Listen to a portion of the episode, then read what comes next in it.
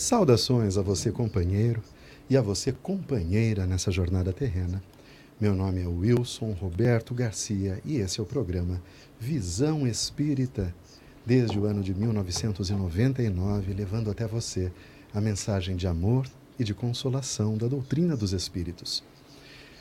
Temos a alegria hoje de receber essa querida companheira Marina Gevartoski, ela que é psicanalista e que vai nos ajudar a nos guiar por esse tema, um tema emblemático, sem dúvida alguma. A gente vai discutir os aspectos da, da, dos ensinos de Jesus, da conduta de Jesus. Afinal de contas, Jesus era um, um reformista ou um revolucionário. Então, Marina Gevatoski, seja bem-vinda. Boa noite. Boa noite, boa noite, Wilson, a todos aqueles que nos acompanham que seja uma noite bem proveitosa, né? Que a gente possa retirar da letra, do que lê, do que sente, do que já teve oportunidade de, de, de observar na vida e nos estudos a respeito desse que nos norteia a moral, né? Sem dúvida alguma. Lembrando, a gente sempre lembra aqui que somos espíritas cristãos ou cristãos espíritas. Uhum. Somos cristãos espíritas. Né? Os valores uhum. do Cristo são superiores até mesmo aos valores da doutrina. Ou seja, uhum. se a doutrina espírita não fosse cristã, provavelmente eu não seria espírita.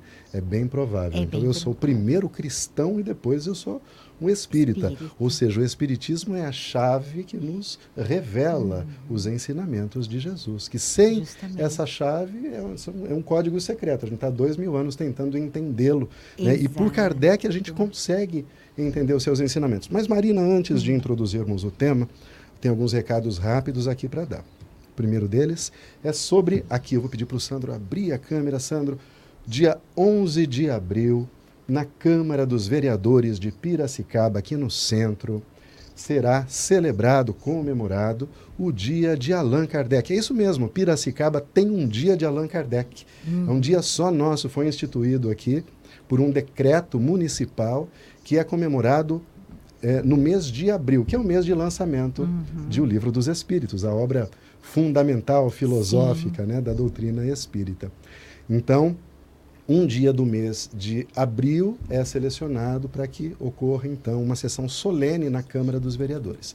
Esse ano será no dia 11 de abril. Há dois anos que não tem, né, Marina, por conta Sim, da pandemia, não é. foi? E depois também era o capitão Gomes que né, tinha feito toda essa mobilização para que esse dia houvesse. É, o projeto foi dele, o né? O projeto foi Gomes. dele. É. E agora ele passou para o Pedro Kawai, né? Sim. Que ele não estando mais é, vereador, passou para o Pedro, que encampou e tem, né, a, da, vai dar continuidade. Sim, com todo cuidado.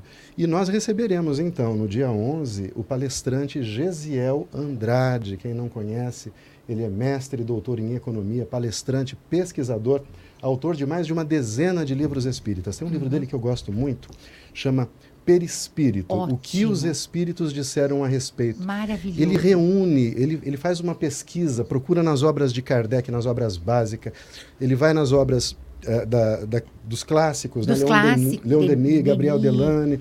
Né? e depois Luiz, ele vai em André Luiz, tudo que tem sobre perispírito ele, ele reúne ali ele naquela reúne. obra. Muito bom, muito bom. E essa é só trabalho. uma das boas obras dele. É. Um, uma excelente oportunidade, você que não conhece, né? Participe, gratuito, naturalmente. Então, é. dia 11 de abril, às 19h30. Wilson, e a palestra também tem um tema de um livro dele. Sim. O Homem que Conversou com os Espíritos é um livro também muito bom. É verdade. O que Homem reúne que Conversou com os curiosidades, in, coisas muito interessantes históricas da tarefa, mesmo, né? históricas da tarefa de Kardec e que prende muito atenção. Sem dúvida. É isso aí. Eu quero dar boa noite também aqui para o nosso querido companheiro, valoroso, corajoso, Sandro Moretti, que está aqui cuidando da técnica. Boa noite, pessoal, tudo bem? É, e o Sandro vai participar tudo conosco ótimo. aqui hoje também, né, Sandro? É? Opa! Muito bem, então vamos começar o nosso programa de hoje trazendo uma citação do Evangelho de Mateus, em seu capítulo 9, versículos 16 e 17. É um trecho muito pequenino que eu vou ler aqui, abre aspas. Ninguém deita remendo de pano novo em roupa velha, porque semelhante remendo rompe a roupa e faz-se maior a rotura. Nem se deita vinho novo em odres velhos. Aliás, rompem-se os odres e entorna-se o vinho. E os odres estragam-se. Mas deita-se vinho novo em odres novos, e assim ambos se conservam. Muito bem, nós sabemos que nos evangelhos, muitas vezes, é claro que nós não interpretamos literalmente. Uhum. Então, o vinho ele tem uma representatividade sempre. O vinho representa a alegria, a confraternização.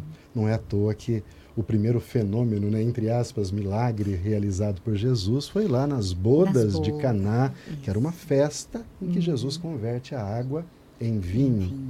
Então, se a gente converter esse entendimento aqui, o vinho para a gente pode representar a, a boa nova, o evangelho, uhum. aquilo a que traz alegria para a gente. Então, ele está dizendo que esse evangelho, então, essa boa nova, não pode ser depositada em cântaros, em odres velhos. Como a gente pode começar a entender essa passagem, Marina? Bom, é, o, o odre aí seríamos nós, né? Seríamos nós com os nossos pensamentos e as nossas crenças enrustidas e Kardec sempre fala na, sua grandiosa capacidade de educador que foi, que é muito mais fácil ensinar a criança do que desconstruir o adulto e colocar uma ideia nova, né? Também poderia ser entendida por esse por esse viés, né? Que é muito difícil mesmo a gente desconstruir aquilo que a pessoa tem já enraizado nela e colocar. Então a renovação vai acontecendo com as gerações que vão chegando também, né, Wilson?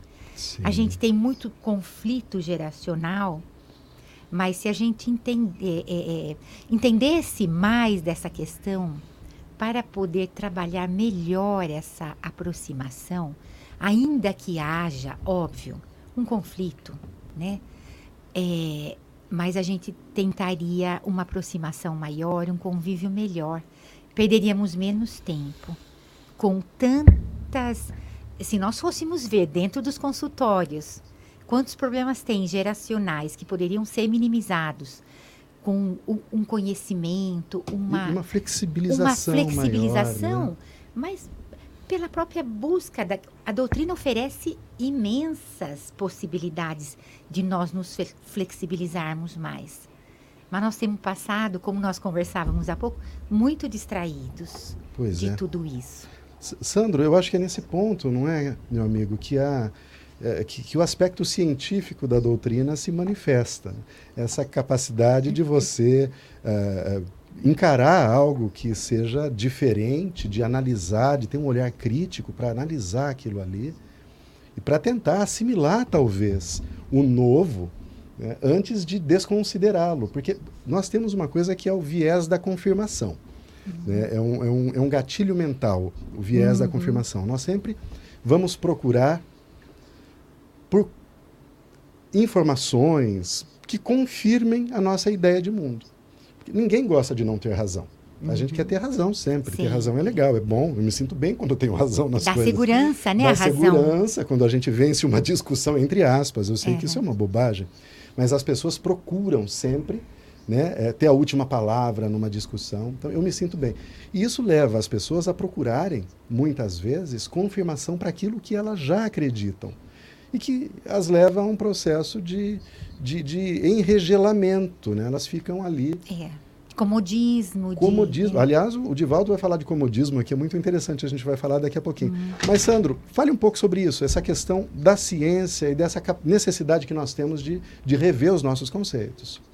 Sim, é, Kardec disse, Wilson e Marina, que quando a ciência avançar e a gente tiver dúvida, vamos com a ciência. Uhum. Né? Deixe Kardec vá com a ciência. É. Né? Siga o que a ciência evolui.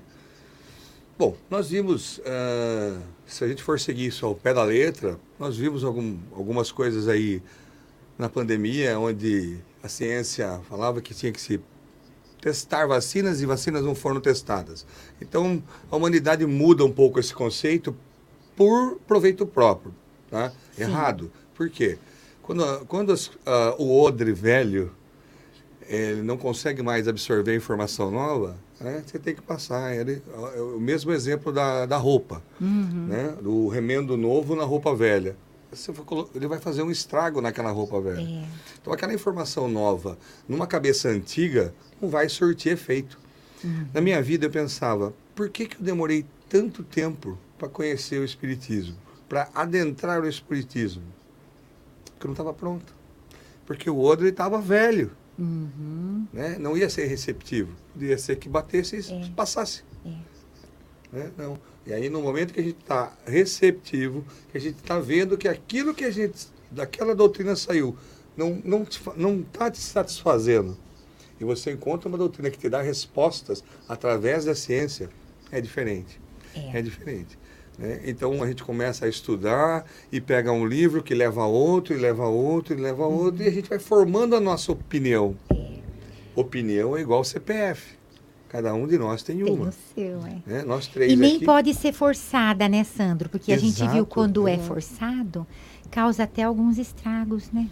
Porque são, são conceitos diferentes, né? Conceitos novos que a pessoa não estando preparada pode descompensar às vezes, né? Sim, sem dúvida. E Acontece muitas vezes em é, pessoas que buscam atendimento fraterno, isso é muito importante a gente frisar.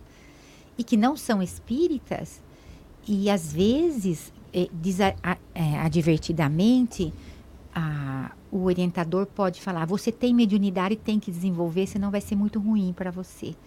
E muitas vezes a pessoa acha a mediunidade uma coisa gravíssima, né? E, e, e, e, não queria, então ela pode sair dali pior. Então nós precisamos, é, até isso tem que ser na hora certa para a pessoa, né? Tem que chegar devagar por outros, por caminhos mais suaves, né? Pois é. E, esse viés de confirmação também leva a gente a procurar pessoas que pensam iguais a gente. Uhum. Isso acaba formando bolhas e impede o indivíduo de ter acesso a outras opiniões diferentes. É, ele fica Exato. preso naquela bolha. Uhum. E, e, assim, o Sandro falou sobre opinião, cada um tem a sua. A opinião é importante. Quando ela é embasada em informações, em dados confiáveis. Exato. O Sandro citou a questão da vacina. É muito interessante a gente entender a ciência. A ciência não é detentora da verdade, mas uhum. ela busca pela verdade. Uhum. Ou seja, ela está também num processo de transformação, assim como o Espiritismo, enquanto é. ciência. Uhum. Ou seja, você começa a receber uma informação. E você recebe aquela informação, você toma aquela informação como segura. Ótimo. É. Mas depois vem uma outra informação. Fala, não, mas eu já tenho aquela primeira informação, para mim tá bom, é aquilo lá mesmo. É. Mas você parou, você tem que continuar. E outra coisa, a ciência é feita pela maioria. Não é feito pela opinião de um ou de outro que corresponde ao que você acredita. É. Porque você pega uma referência, aí tem um cientista tal, do instituto tal, que falou tal coisa. É. Acabou. Mas foi ele que falou, ou um pequeno grupo. O resto. Precisa depois ter confirmações para que venha fazer parte, né? Daí da, do, do corpo de conhecimento. Do corpo de mesmo. conhecimento para a humanidade. É, né? é, um corpo muito amplo. Exato. Então, na verdade, a gente tem, mesmo enquanto é, enquanto buscamos informações confiáveis, a gente tem que ter essa capacidade de, é. de aceitando nós também. Não podemos desanimarmos diante disso, porque não. a gente vê muita gente, ah, tá tudo errado e para de buscar e se fecha. Não, isso deve ser um motor para nós, né? Esse entusiasmo de viver, desafios, né? Para que nos fechar se nós sabemos que é, não existe uh, se, se, nós nos pararmos, a vida continua. Sim. E a gente vai ficar para trás. E vai ficar pior, não vai ficar melhor. A gente acha que ficar quietinho tudo vai resolver. Não. A vida continua. E, e, e corre o risco de nós ficarmos para trás desligados desse corpo, né? De, de, de, informações. Então, nós temos que. É a única saída nossa, é, é o movimento. É. Ontem nós lemos um texto interessante aqui no, no programa Visão Espírita também, edição de ontem, que posicionava né, o Espiritismo entre a ciência rígida do tempo de Kardec, vamos chamar aqui de positivismo, Isso. uma ciência que só considerava o que podia ser visto, medido, pesado. Pesado, é o positivismo mesmo, né? A ciência positiva. E do outro lado, a religião dogmática. É. Você acredita nisso e pronto, não pergunta. Mas por que que é assim? Não pode perguntar que é sacrilégio, vai É. para o inferno. Então, o espiritismo surge exatamente nesse, meio, Nesse momento. fazendo uma intermediação. Não é nem tanto ao céu, nem tanto à terra. Não é nem tanto Uhum. o cientificismo e É. nem tanto o dogmatismo religioso. E, e é muito interessante, né? A gente fala de cientificismo, as pessoas até brincam, né? Ora o ovo faz bem, ora o ovo faz faz mal. mal. Dali a pouco vem mais uma pesquisa, aí o fulano fala que co- come 30 ovos por dia, o ciclano. e a gente já fala, e o ovo faz bem ou faz mal? Não sei, a gente tem que procurar os últimos estudos relacionados a- É. a- a- ao ovo, aquele alimento, e assim para todo o resto, né? Depende, Sandra? né? Se para aquela pessoa faz bem, faz bem. Se Pois ele pode é. comer 30 É. E não se apavorar, nós temos que ser, eh, descobrir nossa força, né? Porque é, a questão do ovo não é brincadeira, porque Sim. todo mundo fica apavorado. Mas eu, eu falo, é, é curioso que muitas vezes, para coisas que nós já sabemos que faz mal colaudadamente, a gente continua fazendo e depois vai discutir por causa do ovo, né? Pois é. Nós precisamos ter mais razoabilidade nas coisas, Ah, né? mas discutir o açúcar é muito difícil. Essa é boa, é verdade. Isso é, é É complicado, né? difícil. Deixa o açúcar para lá. Mas se eu puder falar um pouquinho, uma outra coisa, é bem chula, Hum. mas para a gente ver a que grau chega a dificuldade de aceitar o novo, né? Numa das minhas, da- da- das, das minhas fases profissionais, eu trabalhava com idosos e era no asilo. Então tinha muitas histórias, né? E a, o dono, o, o, o o gerente, né, o diretor do asilo, contou a história do pai dele. Que quando. Antigamente tinha privadas, né, de fossas, eram fossas Sim. nos quintais. Uhum. A gente já ouviu falar, né? Sim, sim. E aí, os filhos queriam colocar um banheiro dentro de casa, porque começaram a surgir as privadas, sim. né? E o pai, ele entrou em desespero, ele não, ele proibiu, ele não queria que os filhos construíssem o banheiro dentro da casa, que hoje não está nem dentro da casa, já está dentro do quarto, as Sim. suítes, né? De certo, ele achava aquilo muito estranho, né? Um Porque, imagina, absurdo. dentro de casa, É. aquilo lá se faz longe, de- quanto mais longe de casa, É, melhor. E é uma coisa simples que hoje a gente nem discute. Não tem. Para a gente ver Dúvida. o quanto é incrível isso. E eu, eu tenho certeza que não se passaram muitos anos disso daí, algumas décadas talvez. Exato, porque Né? foi. É. é Então veja como a gente realmente está vivendo esse momento. vivendo. Então, A, a gente é só falar da obra de Kardec, né? E lembrar que quando Kardec escreveu não tinha nem energia elétrica. Hoje nós exato. temos a internet. Então, o próprio sistema que Kardec utilizou, universalidade e concordância dos espíritos, Uhum. ou seja, médiums diferentes que traziam a mesma informação de lugares diferentes, hoje em dia não é impossível. É. Como se um médium que não conhece outro, você entra na internet e já sabe o que ele está escrevendo. É, é. Já não daria mais para Não usar daria a mais, o método já teria que ser outro método. É. Vamos aqui colocar alguns, ah, alguns termos, né? algumas explicações para alguns termos. Jesus reformista. Quando nós falamos em reforma, a gente fala em dar uma nova forma a algo que existe, que já existe. Uhum. É o caso da citação aqui: ninguém deita remendo de pano novo em roupa velha. Velha. Então, isso é uma reforma. Tem até as pessoas que trabalham com isso, né? Reformas de roupas usadas. Exato, é. Então você vai lá, uma roupa que está velhinha, mas ainda tem uso, você consegue ainda fazer um ajuste nela Uhum. e continuar usando. Você está reformando, dando uma nova forma, uma nova utilidade a algo velho. Uhum. Você tem a revolução. A revolução já é uma desconstrução estrutural. Já é uma desconstrução de base. Uhum. É você remover uma, uma determinada base. Há pouco antes do programa aqui, o Sandro estava comentando sobre o conceito de racismo estrutural, ou seja, o racismo ele surge em nossa sociedade desde o início da nossa colonização e de certa forma ele faz parte da estrutura da nossa sociedade, ou seja, tudo que é construído na nossa sociedade tem de alguma forma uma base racista. Uhum. Então, uma revolução seria a desconstrução desta base, seria reconstruir em cima de novas bases, uhum. novas bases. E nós temos ali outras palavras interessantes, por exemplo, a renovação.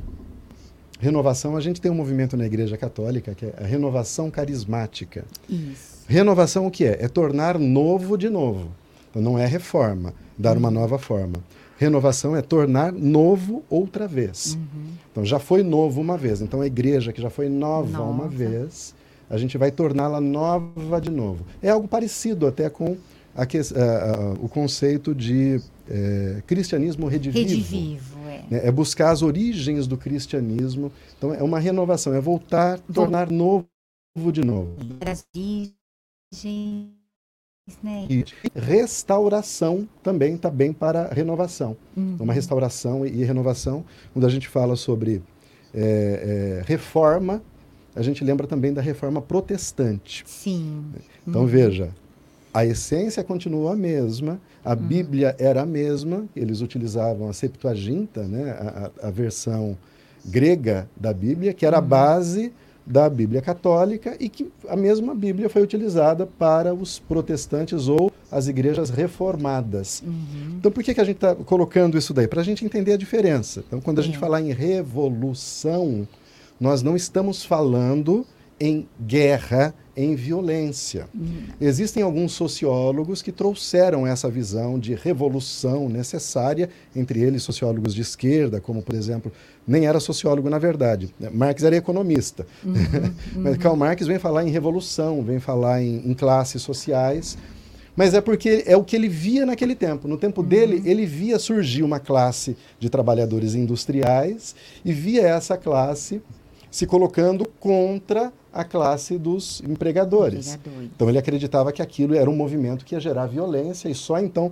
a partir dessa revolução violenta, é que poderia haver uma transformação. Uhum. Entendido isso, revolução não precisa ser violenta. Lembra de uhum. Gandhi? Ele conquistou a, a libertação da é. Índia sem levantar armas. Então uhum. dá para existem revoluções. Ele se pode revolucionar, né, sem é, sem violência, ou seja, uhum. pode renovar as estruturas daquela uhum. coisa. Você pode construir novas bases, uhum. mas sem violência. Com base nesse entendimento, então, a gente vai para o Divaldo Franco. O Divaldo Franco tem uma obra chamada Jesus e a Atualidade. Um dos textos é denominado Jesus e Revolução. Eu vou trazer aqui um trechinho só. Ele uhum. vai dizer o seguinte: revolucionário por excelência. Então, é a Joana de Ângeles quem está dizendo, uhum. né, pelo, pela caneta do Divaldo. Uhum. Revolucionário por excelência, Jesus estabelecia a luta de dentro para fora, a morte do homem velho e o nascimento do homem novo. Marina, agora é com você, psicanalista. Vamos entender. Eu tenho dois homens dentro de mim, um homem velho, eu tenho que matar ele para o homem novo. Eh, tem um pouco do que nós começamos a conversar antes, né? Sim. Se a gente não tirar alguns conceitos, não tem espaço para esse conceito novo. E o que acontece? Não dá para a gente querer fazer muitos ajustes. Uma negociação ali. Que é o que a gente faz. Eu continuo é que... acreditando nisso, eu, eu, mudo um pouquinho, talvez. É o que a gente faz. A gente quer fazer uma reforma. Então é isso. A gente quer botar aí, um remendo. É, é isso, quer então. pôr um pano bem bonito numa coisa que já está puída. O pano é forte e ele puxa o lado fraco do tecido em qualquer movimento que for feito. Como a gente atitude. vai entendendo, Marina, como a gente vai entendendo é, o que Jesus quis dizer. Então. Exato, então. é. A própria força do tecido novo não dá muito movimento para o velho, porque se movimentar, ah, esgarçar. É esgarçar, né, o tecido, a é. fibra é. dele, né? Então, e eu acho que é isso que está acontecendo há dois mil anos novamente. Quando Jesus veio, ele falou: Eu não vim destruir a lei, porque era o que ele era, ele era tido né, como aquele que estava revolucionando mesmo. E aí ele incomodava. E aí ele foi, ele foi, eh, vamos dizer, tentado a dizer né, pelos homens lá do templo qual era o resumo da lei dele, porque eles queriam ver Jesus cair em contradição. Eles estavam querendo achar o ponto da revolução dele. E ele não me fala que era o mesmo primeiro mandamento das tábuas da lei.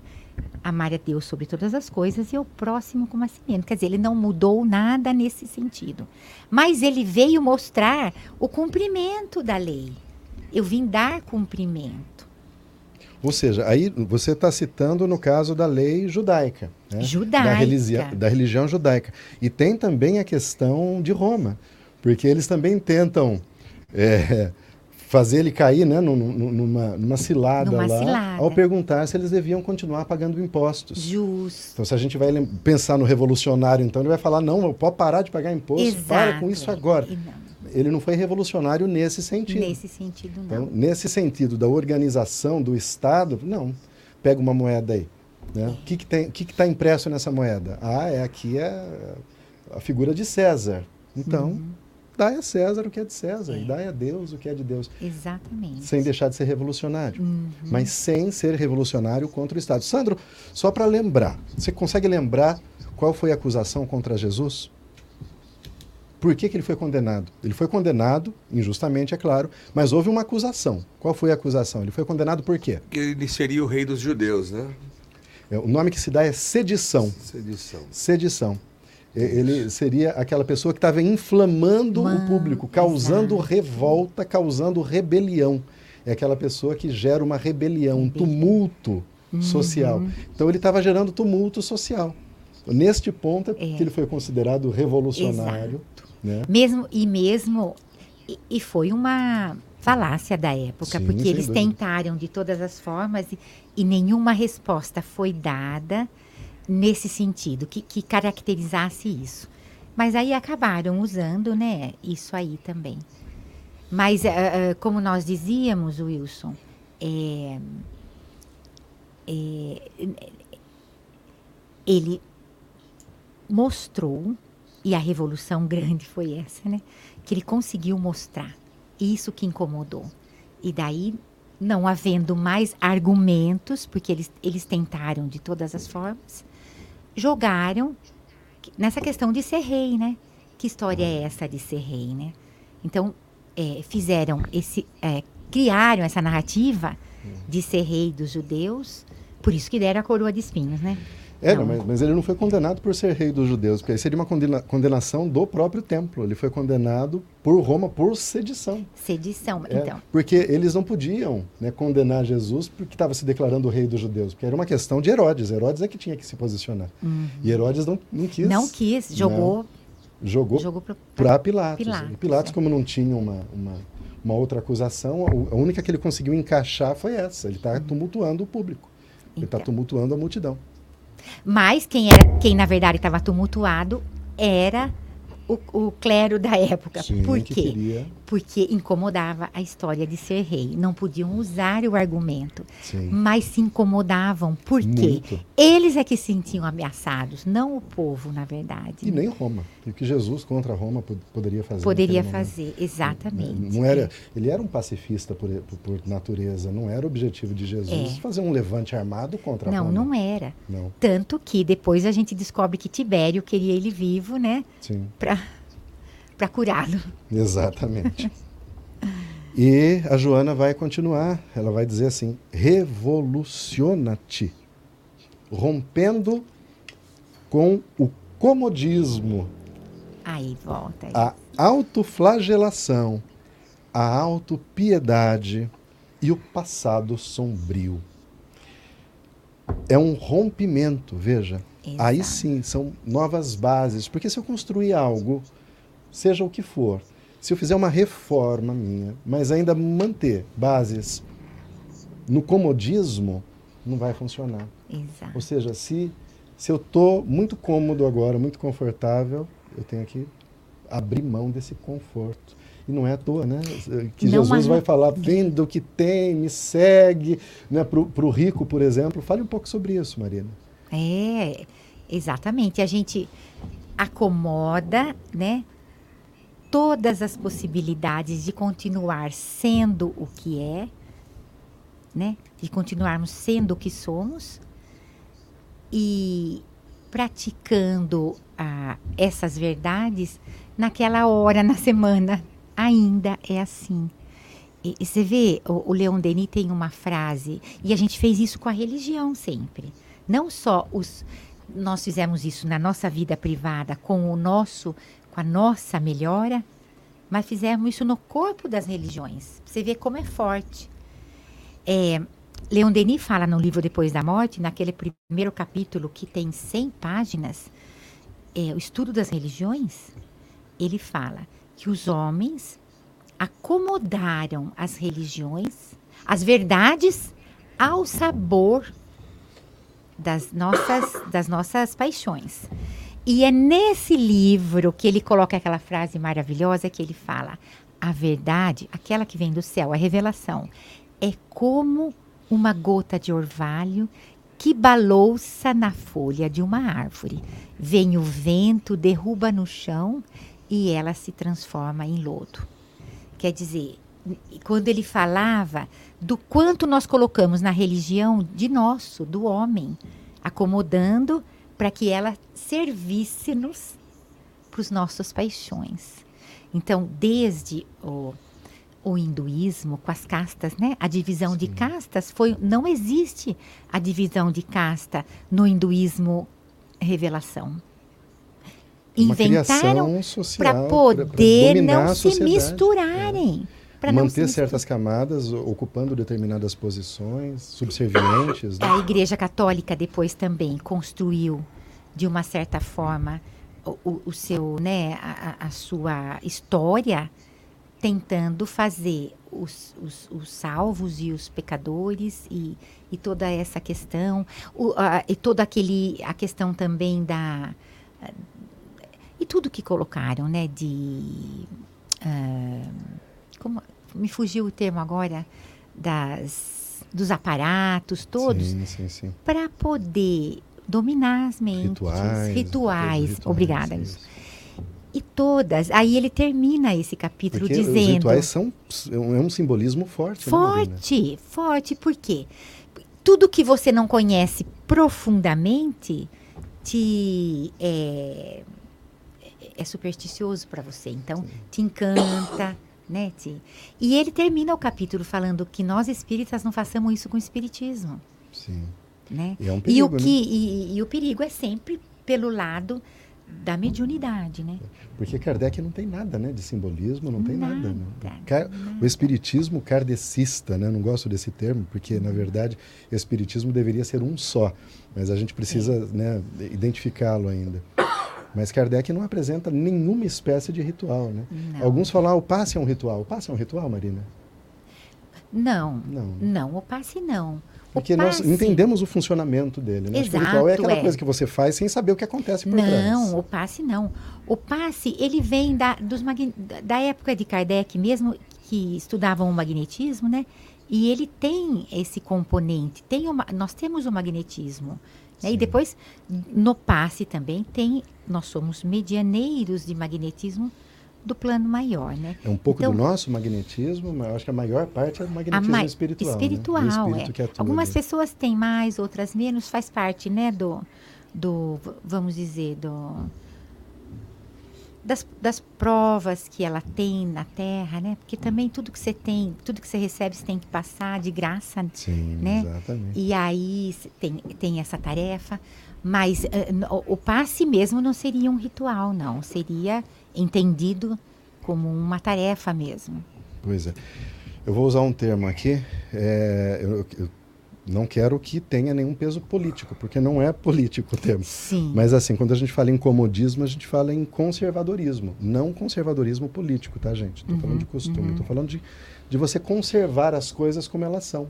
Né? Uhum. É uma espécie de você tentar manter as coisas como elas estão Sim. hoje, no... porque está cômodo para mim, está confortável para mim. É. é. E nesse sentido que eu digo que nós espíritas corremos, temos corrido esse risco com o espiritismo. Talvez não o corpo, não é a intenção da estrutura das federativas e de nada fazer isso. Sim. Né? A gente tem até tomado precauções, a gente luta por isso, né? Sim, Dentro sim. das uses, das FEBs. Mas, é, pessoalmente, a gente acaba fazendo, se não, né?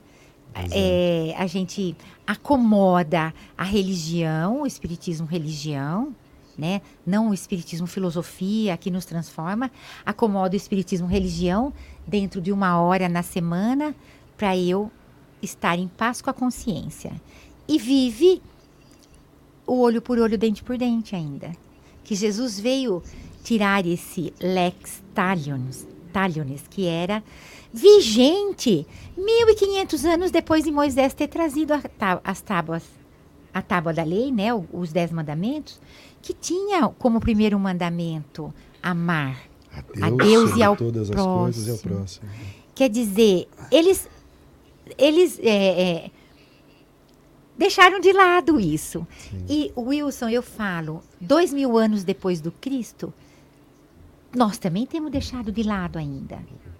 O principal, a essência. O principal né? é porque o- e- e quando ele frisa amai os vossos inimigos, os inimigos não são o nosso próximo também, não, não, não seria necessário.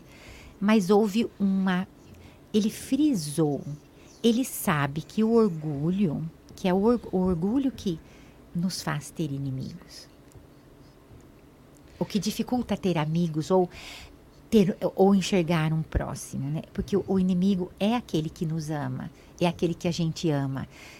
É quem não interessa para nós nunca será nosso inimigo, ainda que roube alguma coisa da gente. Sabe, Marina, eu tive dificuldade para entender isso uma vez. Tem um poema de um, de um espírito chamado João de Brito, do Chico Xavier, e ele vai falando sobre o amor.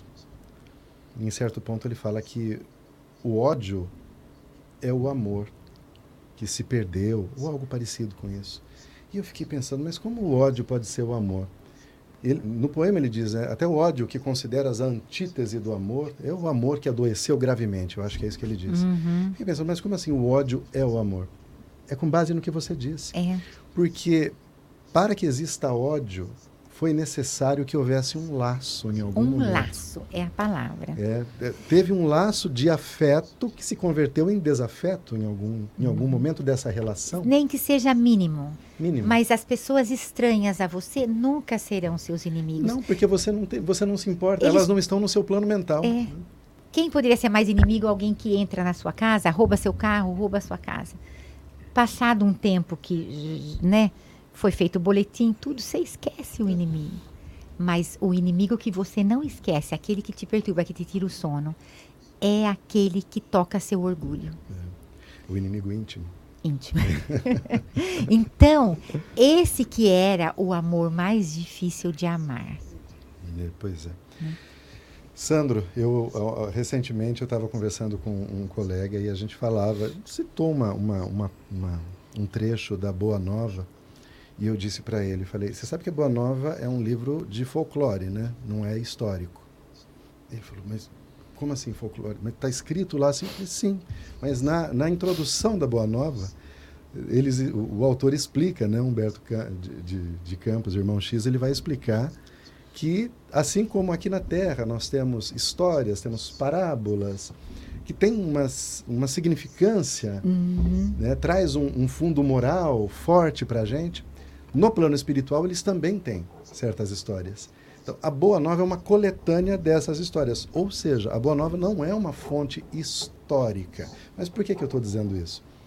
Porque nós, enquanto eu amo o livro Boa Nova, acho magnífico as lições que tem lá. Eu acho que é um dos que eu mais gosto. né? Não, não, não considerando os romances, porque esse é Paulo Estevão, com certeza. É. né? Mas a Boa Nova é magnífica, as- As, lições que tem ali. E a primeira vez que eu li, até me incomodou aquilo. Falei, ah, mas como assim? tem uma- umas referências à Madalena. Falei, então é folclore. É folclore, é. E a gente tem que aceitar. Vamos aceitar que é folclore, que não é, pode não ter acontecido de verdade, mas pode ser uma história construída para trazer um fundo moral Um para a fundo gente. moral. É abrir mão, né? é não ser conservador, é abrir mão do comodismo, Hum. né? é aceitar as coisas como elas são, realmente. E, e veja que para o autor escrever isso, olha o cuidado que ele teve na introdução. É. nos alertando, Nos al- é alertando. Ó, não considera isso como fonte histórica, porque vai que daqui a pouco a ciência descobre algumas coisas novas, vai dizer, ó, esse livro aqui está todo errado. Uhum. Mas é. E, e não foge, né, do contexto. não, de forma não alguma. Foge, Traz tudo moral, muito bem contextualizado, muito, moral, muito. perfeito, mas citações folclóricas, Uhum. só para lembrar. E aí, Sandro, só para gente, a gente eh, continuar aqui nesse parágrafo, ele vai falar então que a gente tem que se revolucionar da autopiedade. Essa. É, essa Autopiedade. autopiedade, a gente se coloca num lu- lugar de coitadinho. Quando, no- às vezes, vou, vou falar o significado da palavra oração. Ah, eu vou fazer uma oração porque eu vou pedir alguma coisa. Mas eu não faço nada fisicamente. Eu só oro. Então eu não vou conseguir. Então eu vou sentar aqui e orar para ganhar um carro. Se eu não trabalhar, então o que é oração? Orar mais ação. É. Né? Então, a- a- as pessoas não têm esse, esse sentido, esse comodismo. Então, ah, eu vou uma hora, uma hora por semana no centro espírita, fiz a minha parte, né? Tá muito cômodo. Né? É por isso que a doutrina diz que o nível intelectual que nós temos, nós deveríamos estar muito mais evoluídos que estamos. Nós estamos atrasando a marcha da humanidade. Com o quê? Com o nosso orgulho e com o nosso egoísmo. Exato. Que no- nos amarra.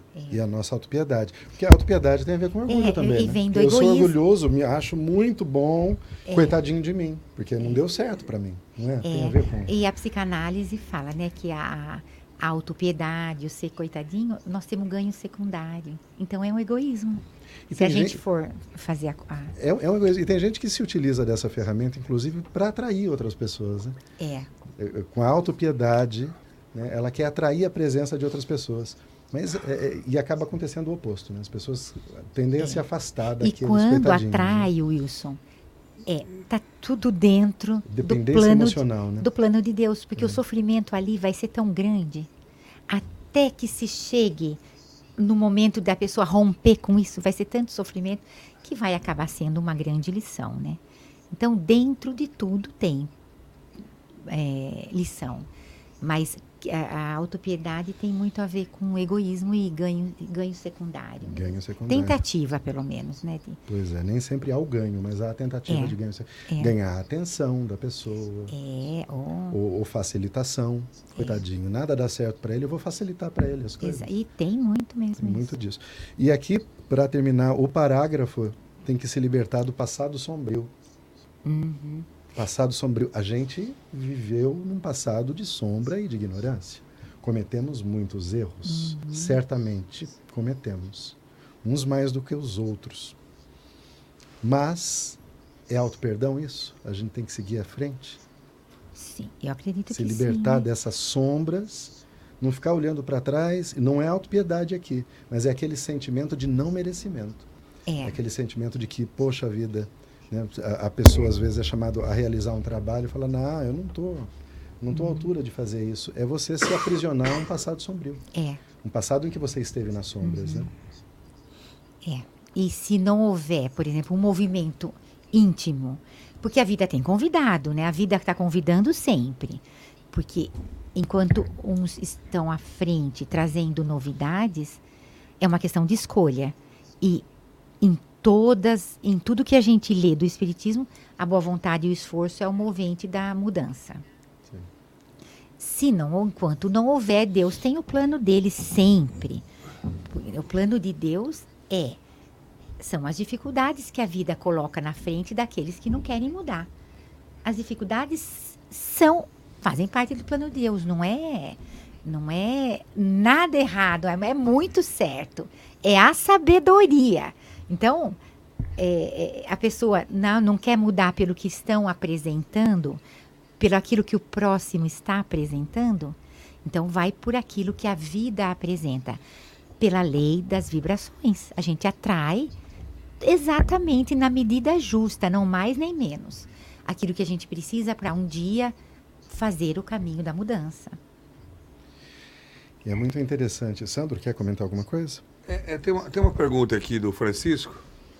Se o evangelho que temos só foi escrito dezenas de anos após a morte de Cristo, até quando, como podemos dizer que ele é fielmente o que foi dito ou interpretado?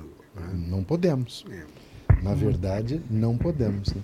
os textos mais antigos que nós temos são as cartas de Paulo. Depois, hoje nós sabemos que é o Evangelho de Marcos, depois o de Mateus, Lucas e João, por último, uhum. que é o uhum. mais velho. Mas o que se sabe hoje, né, o, o, que os antropólogos, os historiadores sabem hoje, é, é que havia uma fonte comum. Porque muitos desses evangelhos. Veja, esses evangelhos não foram escritos, acho que com exceção de Lucas, que é o médico, né? Uhum. Que, que, caminhou com Paulo. Na época de Paulo. Na época é. de Paulo. Com exceção de Lucas, os evangelhos não foram escritos por Mateus ou por Marcos, mas são os relatos de Mateus. O uhum. evangelho segundo Mateus. Mateus. Mas alguns evangelhos têm mais de um autor.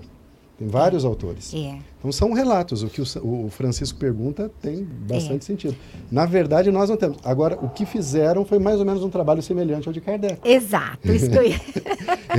Eles selecionaram os textos, aqueles que relatavam as histórias. Sem... Por isso que você encontra a mesma, a passagem, mesma passagem, em vários evangelhos diferentes. Muda, assim, as, mudam as palavras? Mudam, né? Sim. né? O que o, um, por exemplo, aquela passagem é, de amai vossos inimigos, é, os publicanos também amam os seus amigos. Sim. E aí Lucas fala, os maus também amam quem os amam. Isso, então, que benefício tem. É, né? não ele coloca publicano porque eles eram odiados na Sim, época. Cobradores e, de impostos. Cobra, e os maus, em geral, aqueles que perturbavam, né? E que é, eram considerados maus da época.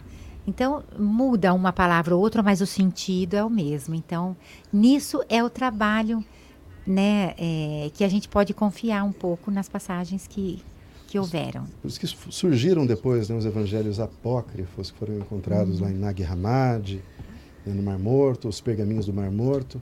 E eles não são considerados né, canônicos, ou seja, não fazem parte do cânone é. principal justamente por isso. Eles trazem histórias ou relatos que uhum. não têm confirmação em outros textos. Então não dá para pegar um texto simplesmente que é. existe ali.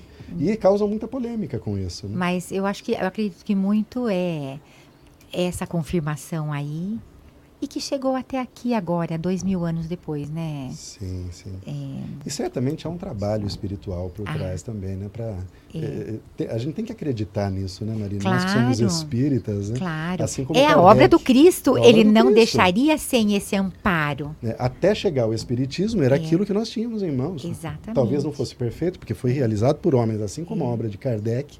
Talvez né, foi realizada por homens também, né, por médiums também.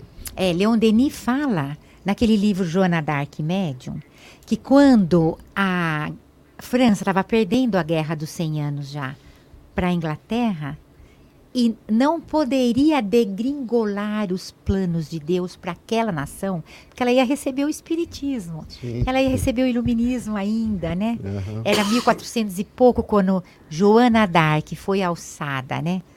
Sim. condição de general da França, coroou o rei que estava deposto, uma menina de 17 anos, e venceu a guerra.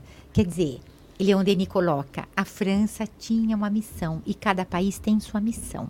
A França tinha, então ela não podia cair nas mãos totalmente dos ingleses, porque ela ia perder a característica dela, ia ficar com a característica, ia ficar só um território dos ingleses, ia perder Sim. a característica. Então, Deus, ele intervém é o plano dele, somente quando é, a sua obra está sendo é, ameaçada. Senão, ele deixa para nós criarmos a nossa é, versão da vida. Ele, ele criou um plano, ele criou as leis naturais e elas existem.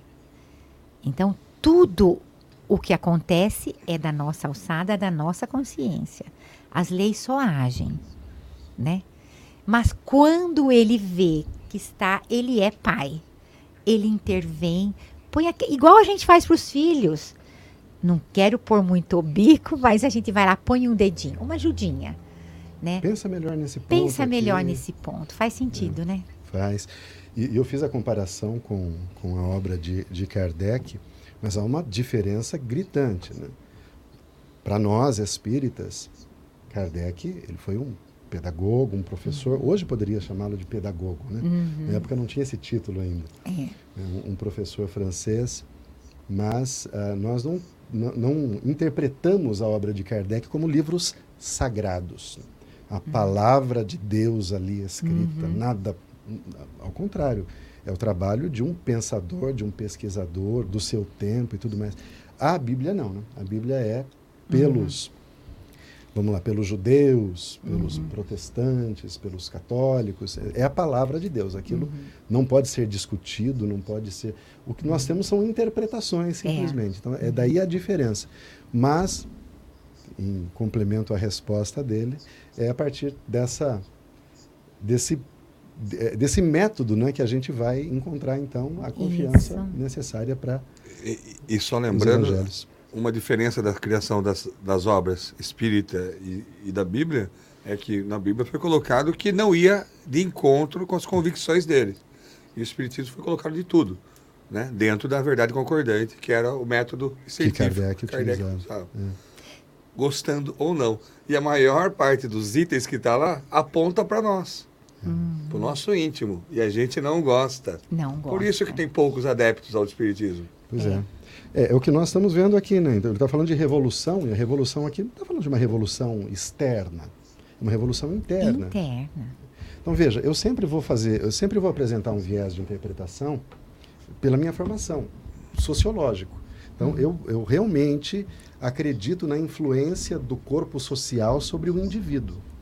Uma grande influência. Uma- o indivíduo é. que nasce num determinado agrupamento, ele vai ser fortemente influenciado, né? vai haver uma coerção realmente naquele indivíduo para que ele exerça um determinado papel social, que cumpra um papel social e que tenha um status social. Então, numa sociedade patriarcal, tem o papel do homem, o papel da mulher. É tudo muito bem definido. Quando o indivíduo nasce ali, então ele, ele se submete a esse ponto.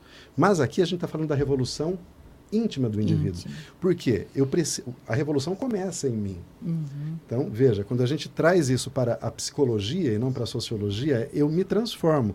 É a proposta aqui. É. Acontece a revolução dentro de mim. Mas aí eu mudo o mundo? Não. Não. Eu não mudo o mundo. Eu tenho que encontrar com outras pessoas para formar grupos, porque assim. Grupos. grupos mudam o mundo. É. Só grupos mudam estruturas. Indivíduos não mudam estruturas.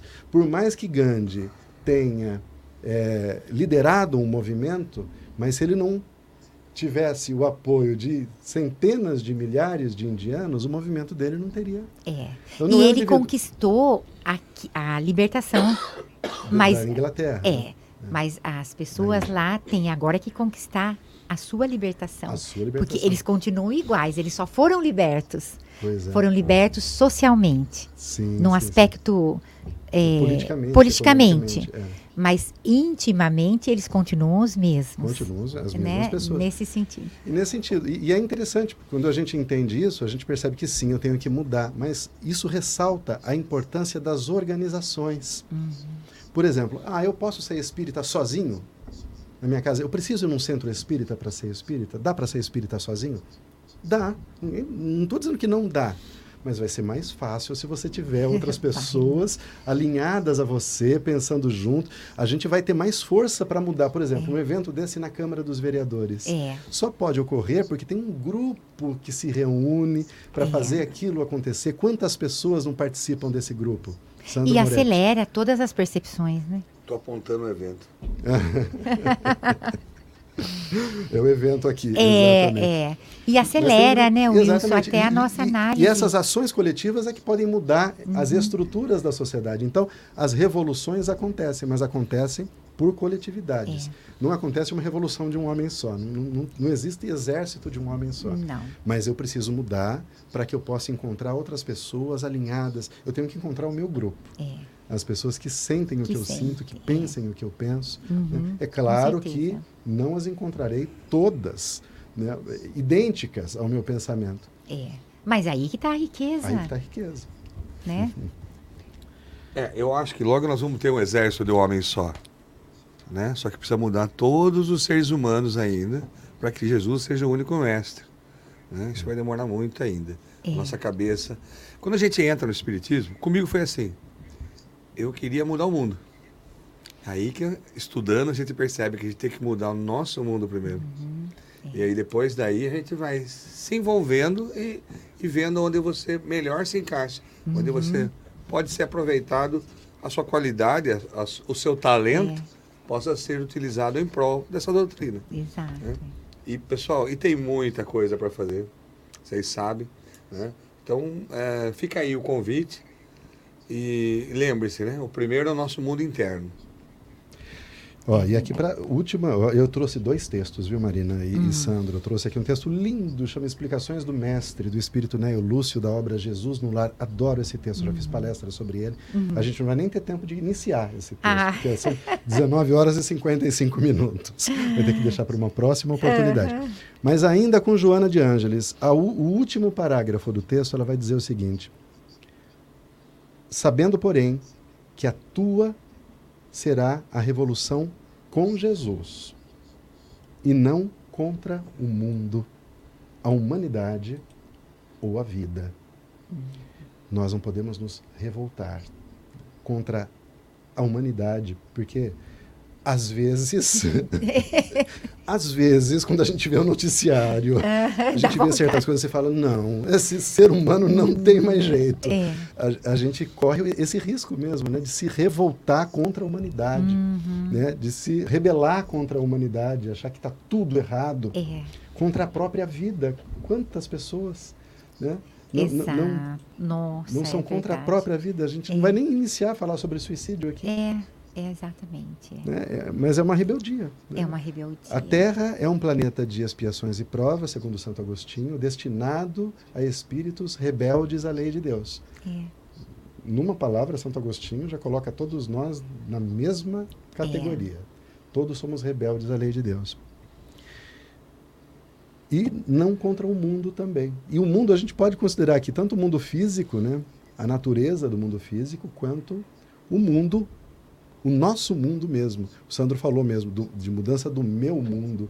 Eu não posso me revoltar Uhum. contra o meu mundo, as pessoas que estão no meu mundo, a minha parentela, os meus amigos, o meu meio.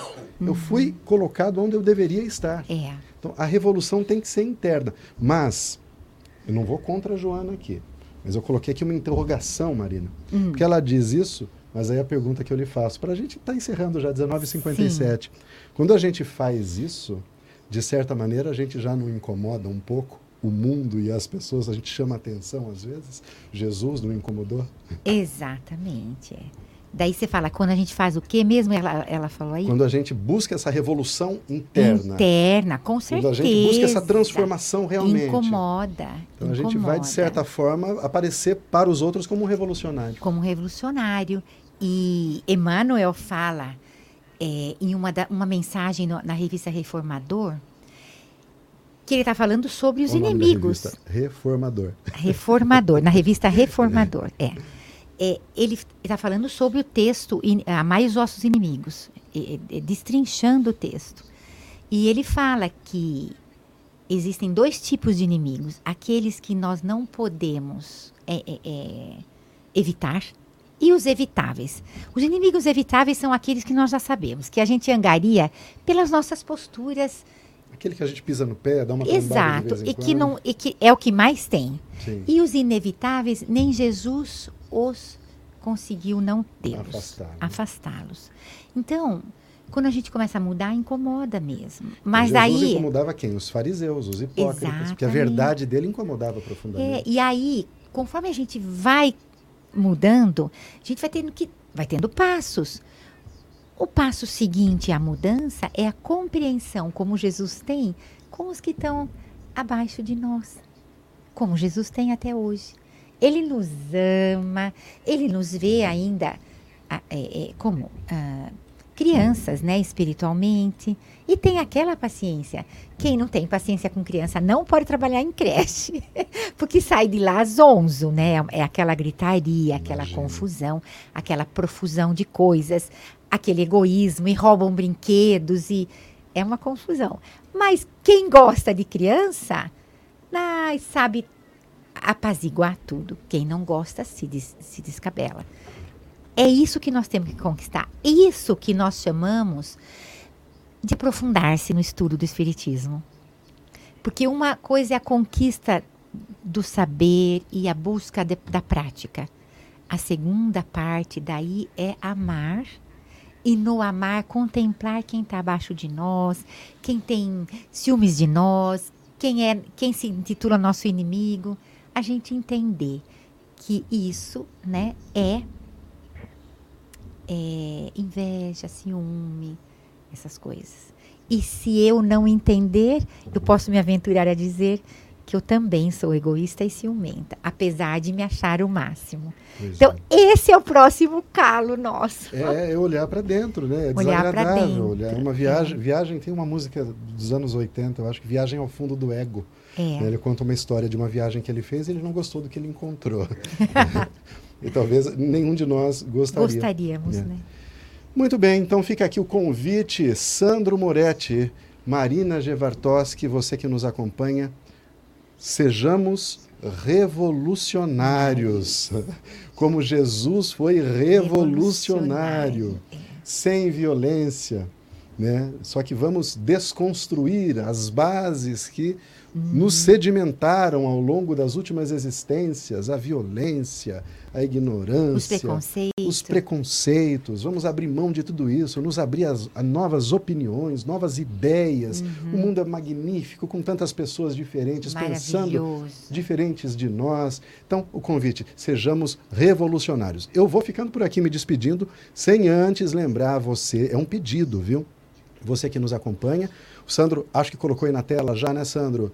compartilhe, clique, inscreva-se. A maioria das pessoas que nos acompanham não são inscritos no nosso canal. Então inscreva-se, marque o sininho para receber as notificações, assim você sempre vai ser avisado quando um novo vídeo for ao ar. Lembrando que estamos todos os domingos às nove e meia da manhã e todas as segundas-feiras às 19 horas. E você que ainda não nos auxilia, ajude a manter o programa Visão Espírita no ar, fazendo uma doação para financeiro arroba União Rádio Web uniãoradioweb.com.br. Eu vou repetir, financeiro@uniãoradioweb.com.br. A gente vai preparar uma arte para deixar aí no final do vídeo sempre para vocês. Muito obrigado pela companhia. A gente vai ficando por aqui desejando uma excelente semana. Eu quero aqui passar as últimas derradeiras considerações nesse programa ao amigo Sandro Moretti. Sandro. Desculpe. É, pessoal, é, a gente pode não entender os desígnios de Deus, mas a gente tem que aceitar porque a gente não, não tem é, a capacidade de entender. Uh, não vamos ficar muito pensando no passado, vamos ver o nosso futuro e, e, e mudar, mudar para melhor. Espero que todo mundo tenha aprendido muito com essa noite de hoje. Eu aprendi. Boa, boa noite a todos. Marina Gevartoski, muito eu... obrigado novamente. É uma alegria recebê-la, uma gratidão. E é uma alegria enorme. estar aqui com vocês, sempre muito bom é, trocar né, esses, esses conhecimentos. Eu só queria dizer que não nos angustiemos tanto, porque nós temos uma doutrina imensa aí de conhecimento para gente, de respostas, né? Para gente se deleitar e, e se descobrir. Então é esse meu, meu convite. Mãos à obra e até o nosso próximo encontro.